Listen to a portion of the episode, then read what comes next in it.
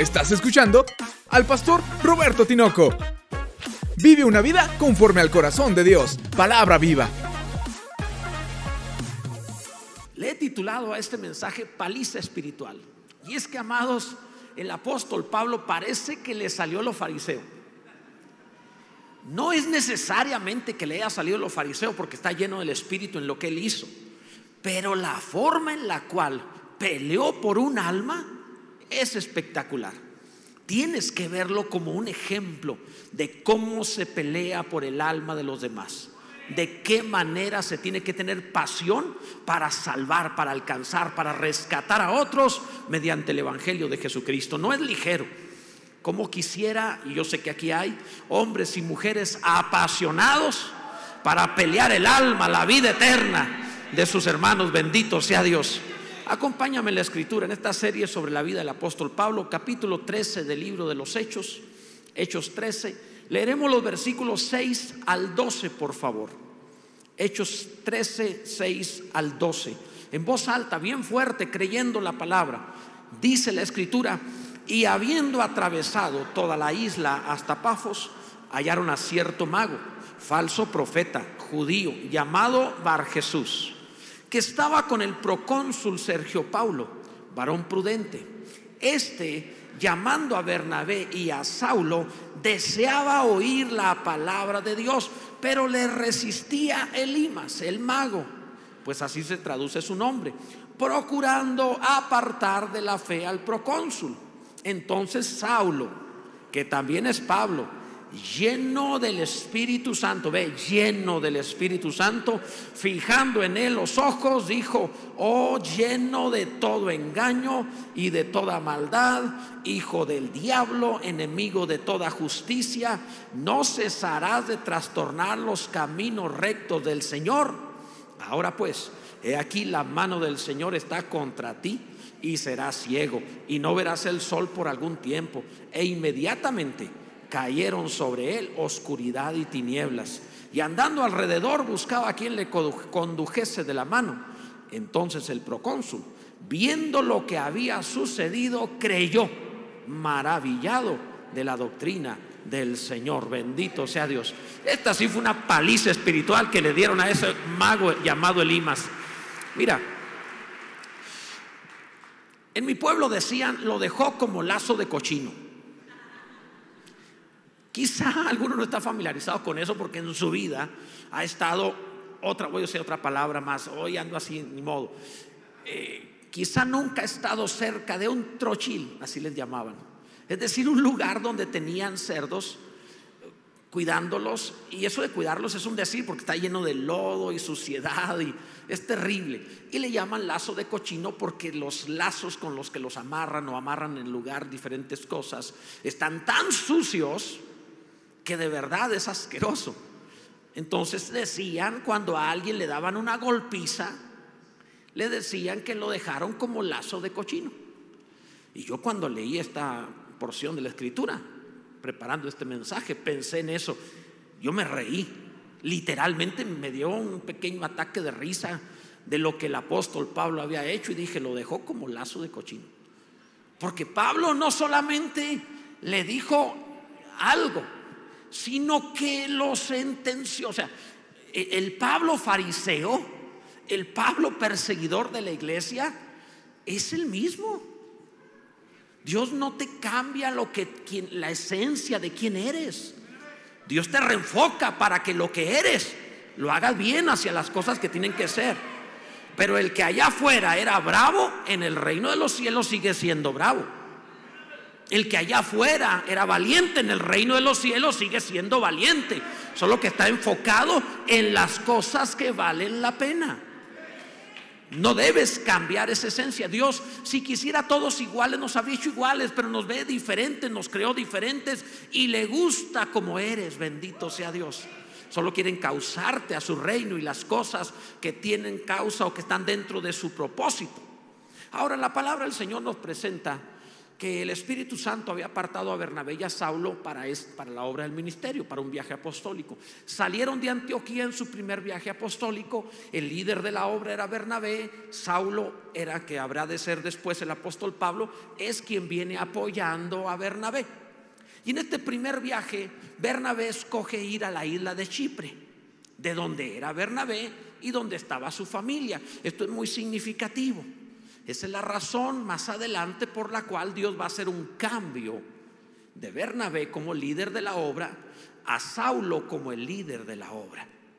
Es muy interesante cómo Bernabé antepone sus emociones e intereses personales a los intereses de Dios y esto hace que Dios lo reemplace por medio o a través de Saulo. Lo que sucede ahí es que van por la isla de Chipre, donde Bernabé, repito, es un hombre eminente, su familia es una familia rica e importante de Chipre, y tienen acceso al procónsul, que es como la autoridad máxima de la isla, como el gobernador de la isla, y llegan ante él. De hecho, este, este procónsul los mandó llamar, así de importante era la familia de Bernabé, los manda llamar para conocer lo que estaban predicando. Pero este hombre tenía un consejero, que no era muy bueno, quién sabe por qué, pero ay, a veces cada, hay gobernantes que tienen cada consejero, Dios los ayude. Bendito sea Dios. Yo sé que en la multitud de consejeros hay sabiduría, pero no todos son consejeros. Algunos nada más estorban. Y este era uno de ellos. Entonces trató de anteponerse Elimas o Bar Jesús, dos nombres que tenía, trata de anteponerse impidiendo que le hablen o tratando de apartar de la fe, lo que implica que ya había creído eh, Sergio Paulo, el procónsul, y Elimas trata de apartarlo de la fe, que no se vaya por allí, obviamente para no perder los beneficios que tenía en la isla, siendo el segundo, el consejero de aquel principal. Se esperaría que Bernabé lo enfrente porque Bernabé era el líder de, esta, de este viaje misionero. Dios había dicho, apártenme a Bernabé y a Saulo, pero mencionó primero a Bernabé. Recordemos, como lo vimos anteriormente, que Bernabé fue enviado por los apóstoles a Antioquía y para pastorear esta iglesia gentil, Bernabé fue a Tarso a traerse a Saulo para que le ayudara. Entonces el principal era Bernabé. Se espera que el principal dé la cara, que, que pelee ahí por la obra que, que, que, pelee con el mago, que tenga un debate con él, pero Bernabé es muy diplomático. Bernabé no es confrontador. No todos son confrontadores. algunos les da miedo enfrentar y los que no enfrentan terminan viviendo la vida que les imponen los demás. No, no eres una víctima. Has sido cobarde y has permitido que otros dicten el camino de tu vida. Algunas veces tendrás que confrontar, que dar la cara, que exigir cambios y tener una vida mejor. Pelear por un alma. Eso hace Saulo. Como que Saulo, cuando ve que Elimas está oponiéndose, Saulo volteó a ver a Bernabé. Y Bernabé no le entró al pleito. No, hombre, Saulo, mira, Saulo es un pilul. El hombre está, según dicen escritores extrabíblicos, que medía alrededor de unos 60. Era una cosita así. Pero este hombre de, unas, de unos 60 estaba lleno del Espíritu Santo. Tenía tal valor y tal entrega y amaba tanto las almas que dijo, ¿qué me dura el mago este? Y se lanzó a la yugular. Y vaya lo que le dijo. En todos los años que tengo como pastor, nunca he tenido que tratar a alguien así. Porque creen que les digo que yo preferiría ser discípulo de Pedro y no de Pablo. No va a ser que un día se me enoje termine después buscando quien me guíe, no sé, ¿verdad? Es fuerte lo que hace y ahí, amados, encontramos eh, el mensaje para hoy. Debes saber que donde no brilles, las tinieblas van a permanecer. Estás obligado a brillar donde quiera que te encuentres. Estás obligado a brillar. No puedes ser alguien escondido. Tienes que manifestar la vida de Cristo a donde quiera que vayas. Bendito sea Dios. Ahí está el mensaje. Primero, quien es lleno de Dios es lleno de verdad.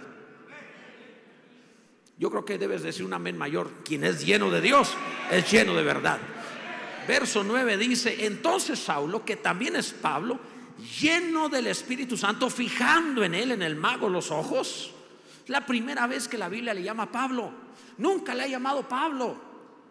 ¿Por qué el apóstol Saulo se le cambia el nombre por el nombre de Pablo? Dios es muy exacto en todo lo que hace. No es por casualidad. Para empezar, Pablo hoy puede ser un hombre eminente y bonito, pero en su momento no lo era.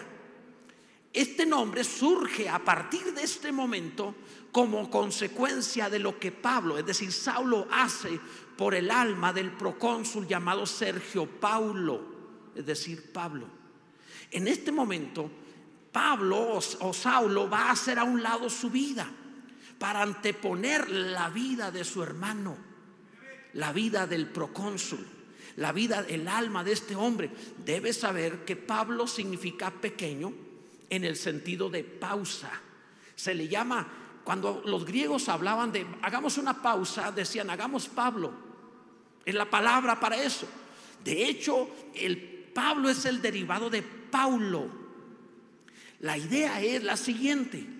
Está Saulo viendo si es, eh, Bernabé enfrenta al mago y cuando Bernabé no lo enfrenta, Saulo de Tarso hace una pausa en su vida y dice, no importa mi reputación, no importa la familia de Bernabé, tampoco importa Bernabé, a nadie le interesa lo que piensen de nosotros, aquí lo que importa es el alma de Sergio Paulo y ese hombre la puede perder, el Imas, no se lo voy a permitir, voy a hacer una pausa en mi vida y en mis intereses por el alma de mi hermano.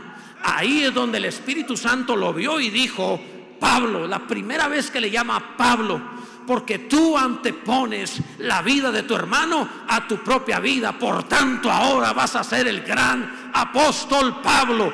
Bendito sea Dios. Alguien debe glorificar a Dios y entender la importancia de esto.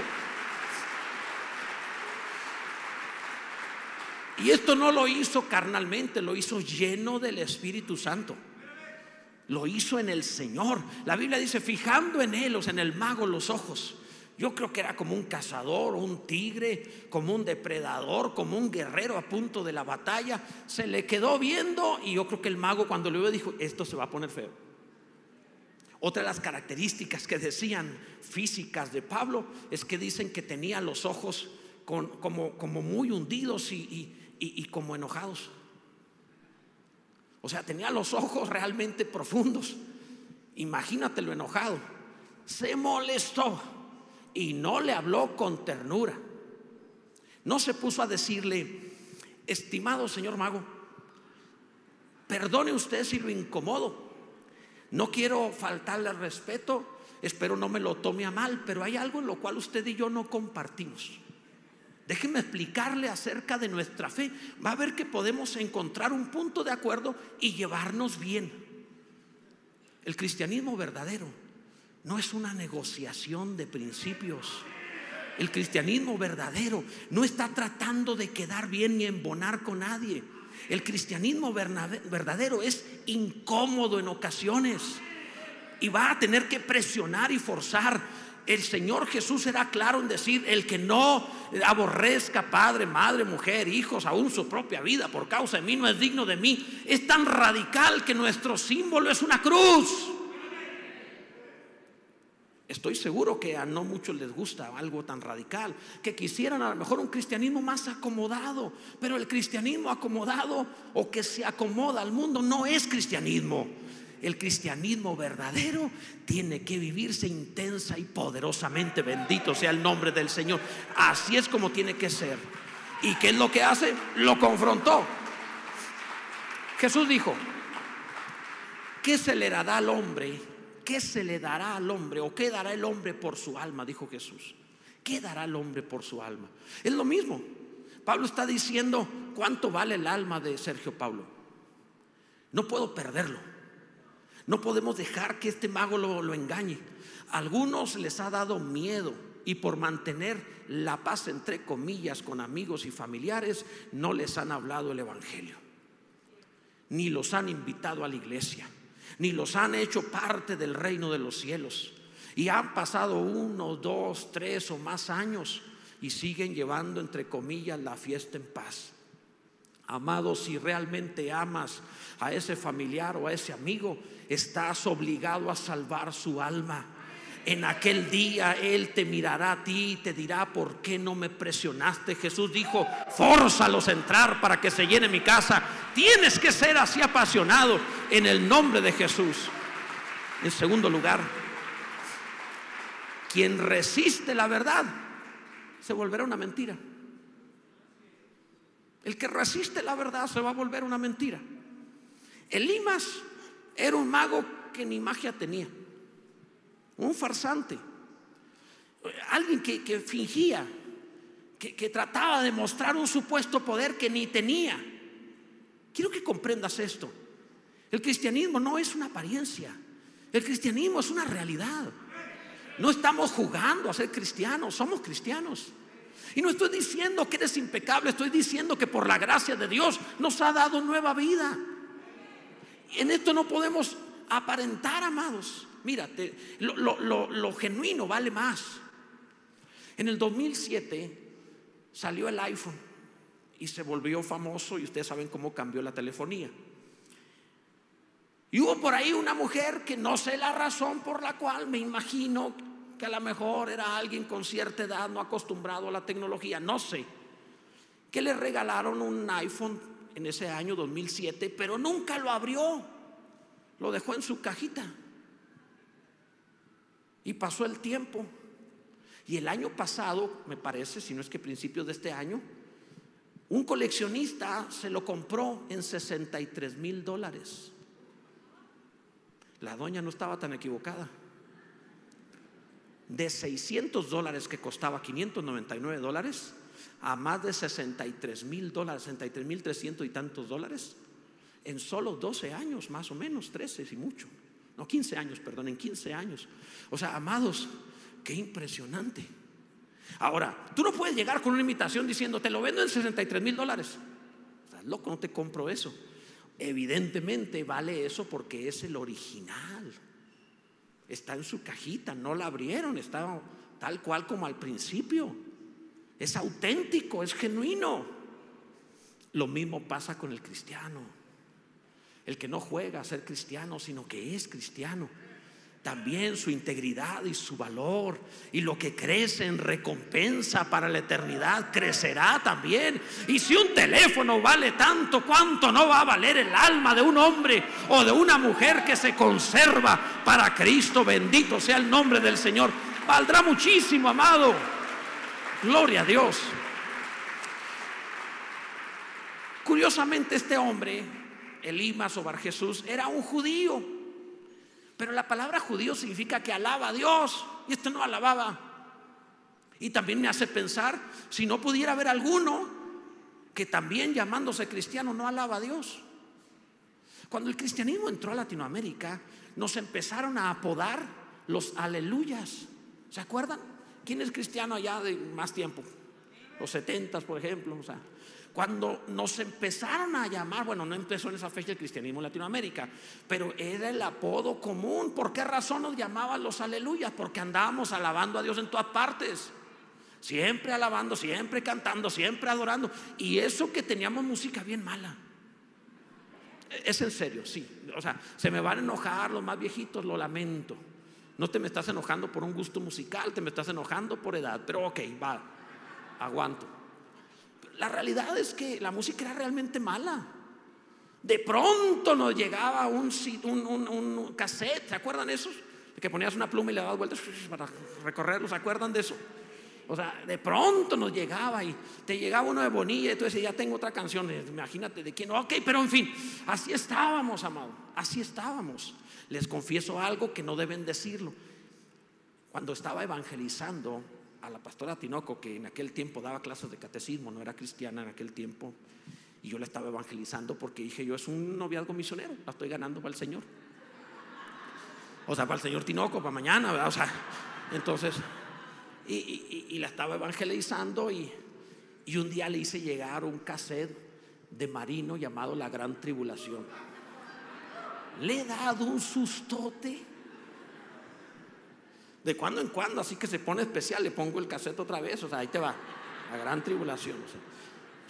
y sirvió en la conversión. Ok, te hablo de esto, amado, porque no es que tuviéramos gran música, pero cantamos en todas partes. Porque no se trataba de la gran música, sino del gran Dios al que adoramos. Y esto es lo que hoy hacemos también. No puede ser que el Lima sea judío, apodado, o sea, es decir, de la, de la especie, de la raza, de los que alaban a Dios y no alaba a Dios, estorba. Eres cristiano, algunos ni asisten a la iglesia, por Dios, eres cristiano, eres los que se reúnen a alabar y bendecir al Señor y en todo tiempo estás alabando, porque la palabra dice que todo tiempo estará de continuo su alabanza en mi boca, bendito sea Dios. Gloria a Dios. Ese mago se llamaba Bar Jesús, significa hijo de Jesús, hijo del Salvador. Y ni siquiera tenía al Padre Celestial por Padre. Es más, por eso es que Saulo le dice, nana, nana, que Bar Jesús, tú eres hijo del diablo. Interesante, ¿verdad? Ahora te digo entre paréntesis, si el Espíritu Santo no te mueve a eso, no vas a decirle a todo el mundo hijo del diablo. O sea, tampoco te estoy mandando a que condenes a la gente. No estoy diciendo eso, ¿eh? Estamos hablando de una oposición franca al Evangelio, que ya era un debate sobre una persona en un punto público que necesitaba la confrontación. Así no se empieza a evangelizar, es un asunto excepcional, ¿ok? Si no, yo ya vi los ojos de dos o tres que dijeron, de aquí salgo a condenar varios, espérate tantito. Pero sí le hizo saber, tú no eres hijo de Jesús, tú eres hijo del diablo. Sabes, Jesús un día confrontó algo parecido a los escribas y fariseos. Les dijo, ustedes no son hijos de Abraham. Si fueran hijos de Abraham, harían las obras de Abraham, es decir, creerían. Ustedes no creen, ustedes me quieren matar. Entonces ustedes son hijos del diablo porque el diablo es homicida. Interesante, ¿no? Y, Jesús dijo que el odiar a otro es homicidio. Entonces esto puede ocasionar que algunos llamándose cristianos, por el rencor de su corazón, se han puesto a sí mismos como hijos del diablo en lugar de hijos de Dios. No puedes vivir con rencor. Es que me lastimó, déjate de cosas, no puedes vivir con resentimiento. Tengo que sanarte, tienes que arrepentir. O sea, eh, eh, mientras sigas siendo la víctima, no te vas a, no vas a cambiar. Nunca una víctima se arrepiente hasta que da la cara y dice, estoy mal, soy rencoroso, tengo odio, me encuentro en una mala posición, va con Dios, perdóname Señor, ¿quién soy yo para no perdonar cuando tú me perdonaste todo? Por algo dijo, perdonen para que también vuestro Padre les perdone a vosotros sus ofensas. Este hombre no era un bar Jesús realmente. También encontramos que eh, el apóstol Juan dice algo semejante, dice, en esto se diferencian o hay diferencia entre los hijos de Dios y los hijos del diablo, dice el apóstol Juan. El que es hijo de Dios ama a su hermano. No es tan complicado, hace justicia y ama a su hermano. Y el que no hace justicia o no ama a su hermano, ah, pues no es de Dios. Que, ¿qué no es el credo? No, mi amado, lo que te hace hijo no es el credo, es la vida de Cristo en ti. Y la vida de Cristo en ti no puede ser la de rencor ni la de odio, etcétera, etcétera. Entonces, tengamos cuidado. También este hombre Limas era un consejero del procónsul, pero ¿qué andaba aconsejando él? Pablo le dice, estás lleno de todo engaño. No le dice lleno de algún engaño, de todo engaño. Esto es tremendo. No es lo mismo estar equivocado en una cosa que estar equivocado en todo. Lleno de todo engaño y de toda maldad. O sea, wow. Era malvado en todas las disciplinas. Malvado en la familia, malvado en el trabajo, malvado en su propio cuerpo, en su propia diversión, en su propio alimentarse, malvado en todo.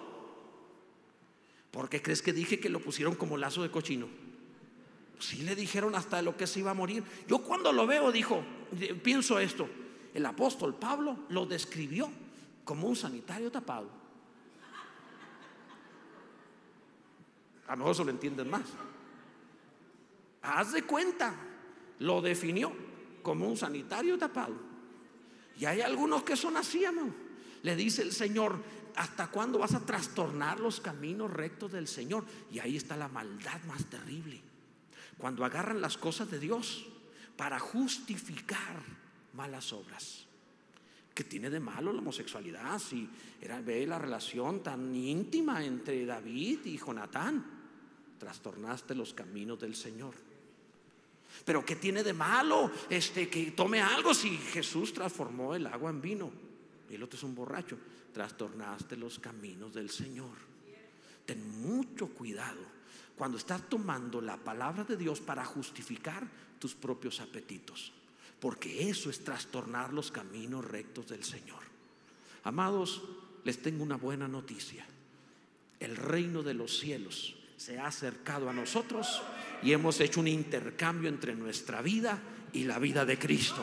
Él murió para vivir en nosotros de aquí en adelante. Bendito sea el nombre del Señor. Dios es maravilloso. Así que cuidado, amados. Prácticamente es como si Pablo le dijera a este hombre, e-, él no tenía tumores, él era un tumor. No es lo mismo tener tumores que ser un tumor.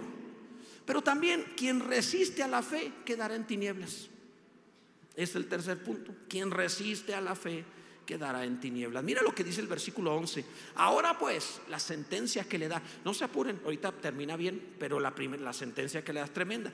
Ahora pues, aquí la mano del Señor está contra ti y serás ciego y no verás el sol por algún tiempo. E inmediatamente cayeron sobre él oscuridad y tinieblas y andando alrededor buscaba a quien le condujese de la mano. Hay que escoger los enemigos. Dios está muy grande. Les he hecho referencia a los dichos de mi papá. Yo tengo muchos dichos así por mi papá. Él hablaba con dichos. Y él decía, está bien ser marrano, pero no tan trompudo.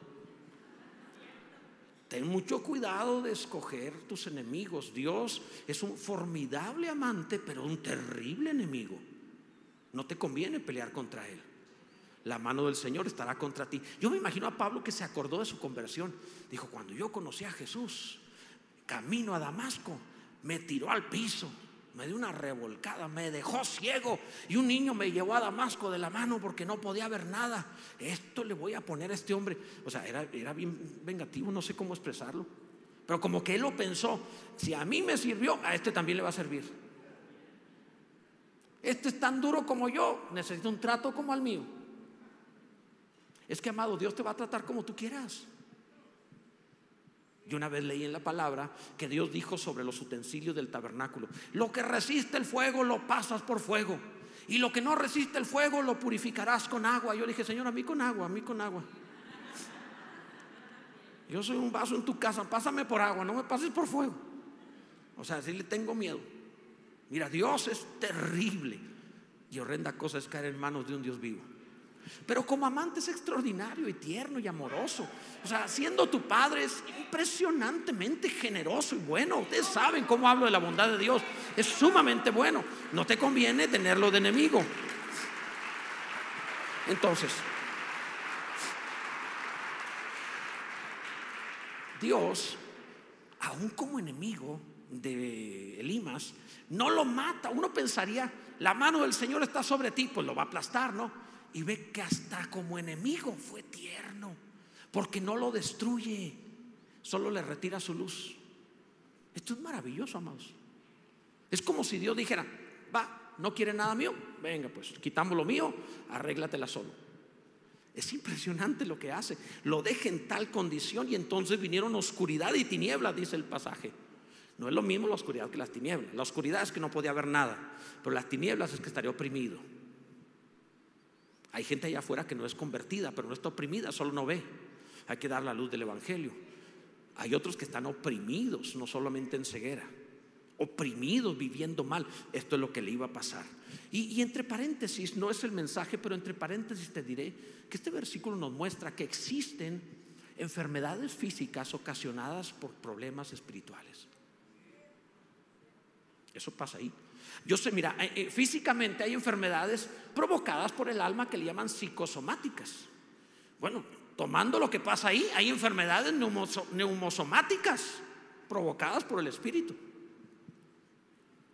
No digo que todas las enfermedades, ya empezaste a pensar en la tía que le duele la pierna. No, amado, no estoy pensando que todas las enfermedades son causadas por pecado, pero algunas pudiera ser.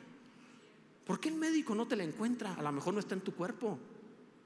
¿Por qué no hay diagnóstico para tu mal, pero sigue doliendo? A lo mejor no está en tu cuerpo. A lo mejor lo que necesitas es ir a Dios y decir, perdóname Señor. Y cuando te entregues a Dios, vendrá sobre ti su bendición. Dios es bueno, bendito sea su nombre por siempre. Gloria a Dios, Él es maravilloso. Queda ciego este hombre. No es que, mira, yo, creo que hay gente que está en tinieblas y, y no ha cambiado nada afuera. Todo en su vida es igual, pero ya no lo disfruta. Eso es lo que sucede cuando eres enemigo de Dios.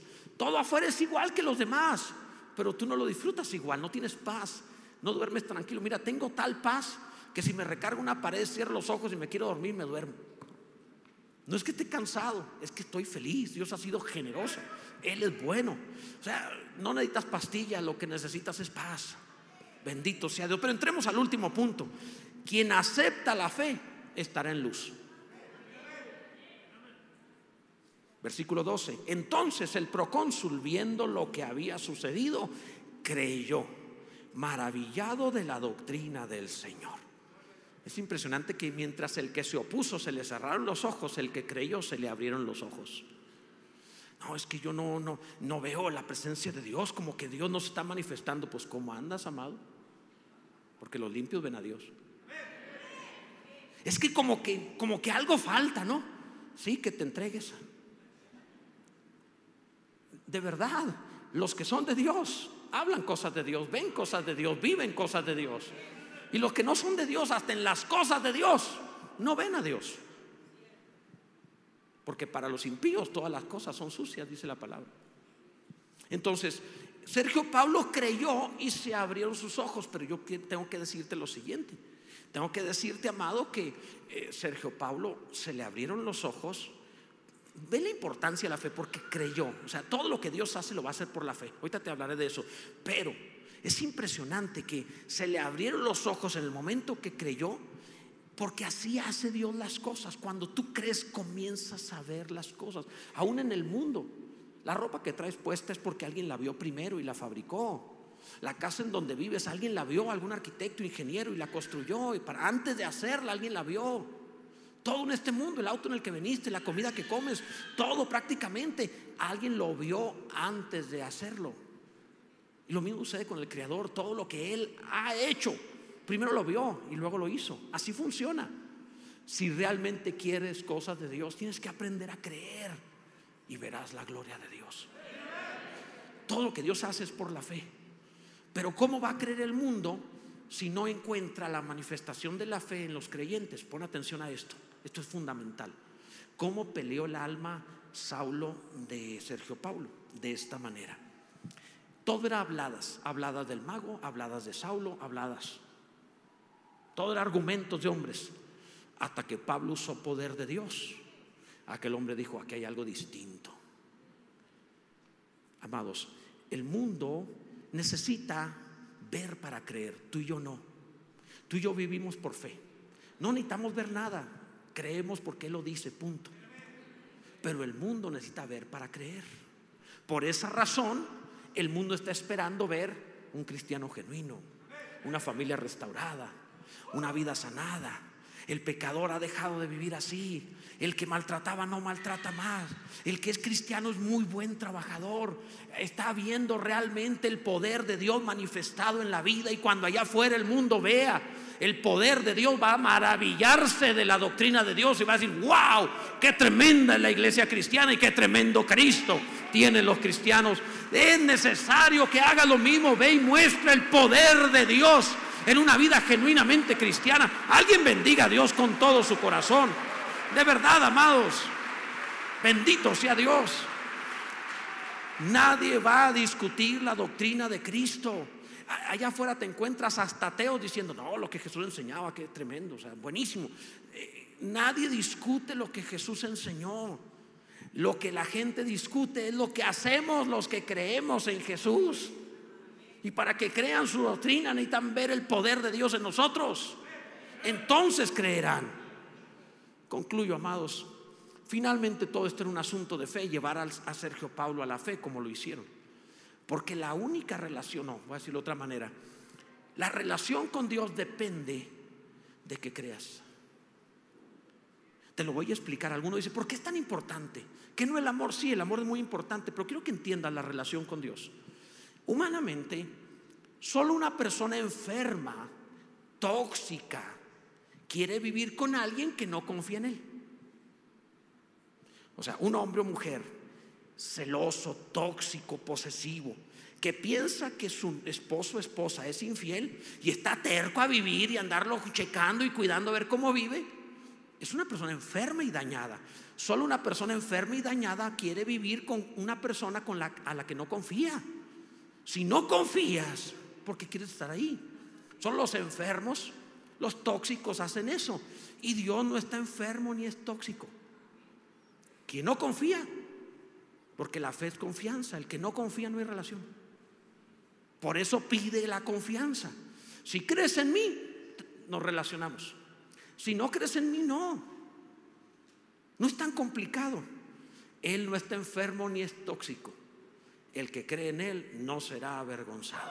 Bendito sea el nombre del Señor. Nuestro Dios es bueno. Bendito sea su nombre. Por eso lo llevaron a la fe.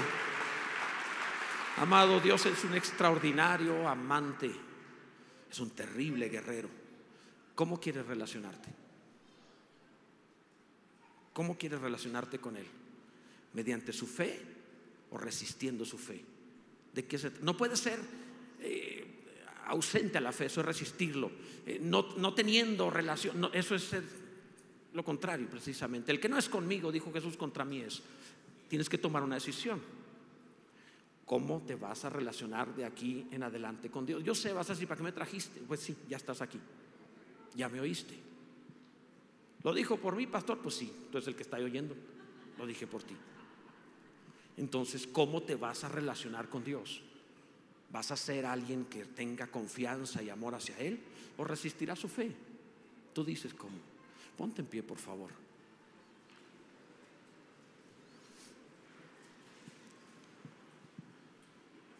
Si realmente quieres desarrollar una verdadera relación cristiana, una relación correcta con Dios, por favor, es fundamental que hoy te rindas a Él. No es una opción, es una obligación. Todos tenemos que rendirnos. De hecho, toda criatura se va a rendir a Jesús. Unos aquí por la fe, otros entrando a la eternidad para condenación, pero toda rodilla se va a doblar y toda lengua va a confesar que Jesucristo es el Señor. Nadie lo va a poder evitar, ni Satanás va a poder evitar hincarse ante Jesús y llamarlo Señor. ¿Por qué no mejor hacerlo hoy y tener vida eterna? Porque el que lo confiesa por Señor le da vida eterna. Eso dice la palabra. Invitaciones para ti, para que hoy Dios te incluya en aquellos que tienen vida eterna y tengas la relación correcta. Si a alguien le interesa hoy, quisieras en tu lugar levantar tu mano y decir, a mí me interesa, yo quiero, yo quiero ser parte. Veo bastantes manos levantadas, qué bueno. Dios bendiga sus vidas. Si te interesa esto, me permitirías orar por ti, viniendo acá al frente y orar por ti para que el Señor realmente se vuelva esto una realidad contigo. Vas a decir, me da vergüenza. Sí, sí, da vergüenza. Pero después de que tomas a Jesús por Señor públicamente, no solo te, no te dará vergüenza, te va a dar un orgullo especial. Ven hacia acá ven hacia acá. Ponte aquí al frente, ven, ven, acércate. Permíteme orar por ti. Si tienes a alguien ahí a tu lado que te acompañe, es más fácil, pero ven, ven, acércate. Tú necesitas a Jesús. Pastor, ya creo en Él. Sí, sí, pero hablamos de señorío, rendirte. Hasta el diablo cree, la Biblia lo dice, pero no se rinde a Jesús todavía. Eso significa que alguno puede creer en Él con la fe de los demonios. Porque cree pero no hace caso, no se rinde. No, no, la idea es que te rindas hoy. Que Él sea tu Señor. Acércate, ven, sal de tu lugar y ven, permíteme orar por ti. Hay lugar todavía. Hay un lugar amplio para ti. Ven, acércate. La estás pensando, no la pienses más. Está diciendo, Dios va a venir aquí a donde yo estoy. Perdóname, pero hablamos de señorío. Esta vez va a ser a su manera, no a la tuya. Hablamos de autoridad y gobierno. Esta vez no va a ser como tú quieras. Ven a rendirte, sal de tu lugar, ven hacia acá y ríndete. Él hará algo extraordinario en tu vida. Lo vimos con el mago que se le cierran los ojos, pero a ti se te van a abrir. Porque la Biblia dice que el que nace de nuevo puede ver el reino de Dios. Se te van a abrir los ojos. Bendito sea Dios. Qué bueno. Ven, todavía hay lugar. Bendito sea Dios.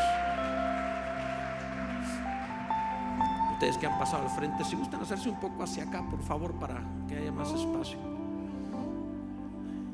Y, acompáñame a orar juntos, oremos y vamos a, sin, sin, sin jugar, o sea, de corazón. Lo que yo ore por ti estará bien, pero tú tienes que orar. Tú tienes que decirle a Jesús en tus palabras y gustas, pero tienes que decirle, Señor Jesús, y rendirte. Yo te voy a guiar una oración, pero si, si yo solo oro y tú no oras, pues es como si yo comiera delante de ti y tú no comieras. Tú tienes que orar. ¿ok? Entonces te voy a guiar si no sabes qué decir, nada más, pero puedes hacerlo en tus palabras. Ora conmigo y dile, Señor Jesús, perdona mis pecados. Me rindo a ti. Tú eres la autoridad de mi vida. A partir de este momento quiero vivir bajo tu autoridad. Sé mi Señor. Guíame con la palabra de Dios y permíteme hacer la voluntad del Padre Celestial. Perdóname todo pecado por la sangre que derramaste en el Calvario. Gracias Señor Jesús. Amén. Parece sencillo, pero no es sencillo. Costó una cruz en el Calvario, no es sencillo. Para ti es gratis, pero costó mucho. Amados, Quisiera pedirte tres minutos de tu tiempo más. Estos tres minutos de tu tiempo es solo para decirte que sigue en la fe cristiana y para no quitarte tiempo, este, nuestro hermano Elizondo que está aquí.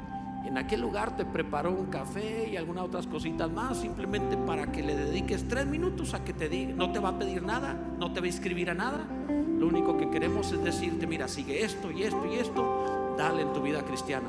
Acércate aquí con mi hermano aquí hacia la esquina mientras concluimos el servicio. Tengo que hacer una oración más para el resto de la iglesia. Ven para allá, por favor, acércate hacia allá. Hacia allá, por favor. No te vamos a quitar mucho tiempo. Bendito sea Dios. Rápidamente, no, es muy breve. El resto de la iglesia, amados, el resto de la iglesia, quiero simplemente lo siguiente. Es fundamental que tú agarres valor.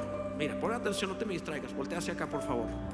La Biblia dice que cuando vino sobre ellos el Espíritu Santo, en varias ocasiones dice que eran mudados en otro hombre, que hablaban con denuedo, sin nudo la palabra, se llenaban de valor hasta para dar la vida. O sea, esta es la diferencia entre un cristianismo imitador y un verdadero cristianismo. Aquel que se llena de Dios, hay un valor especial, hay una vida refulgente. Quiero orar por ti para que tú seas lleno del Espíritu Santo y puedas hablar con valentía y de nuevo la palabra a todo mundo. Si a alguien le interesa, levanta tus manos al cielo. Porque es necesario enviarte para que tú alcances a lo que están alrededor de ti, mi Dios. Ve cada mano levantada y juntamente con sus manos ve sus corazones y derrama del Espíritu Santo. Para que la manifestación más grande y poderosa que tengan sea alcanzar almas, tocar vidas, salvar a otros, hablando con valentía y, y sin nudo, con, con vigor, con facilidad, tu palabra, Señor, en el nombre poderoso de Jesucristo. Gracias Dios. Amén. Bendito sea Dios. Adoremos al Señor, amados.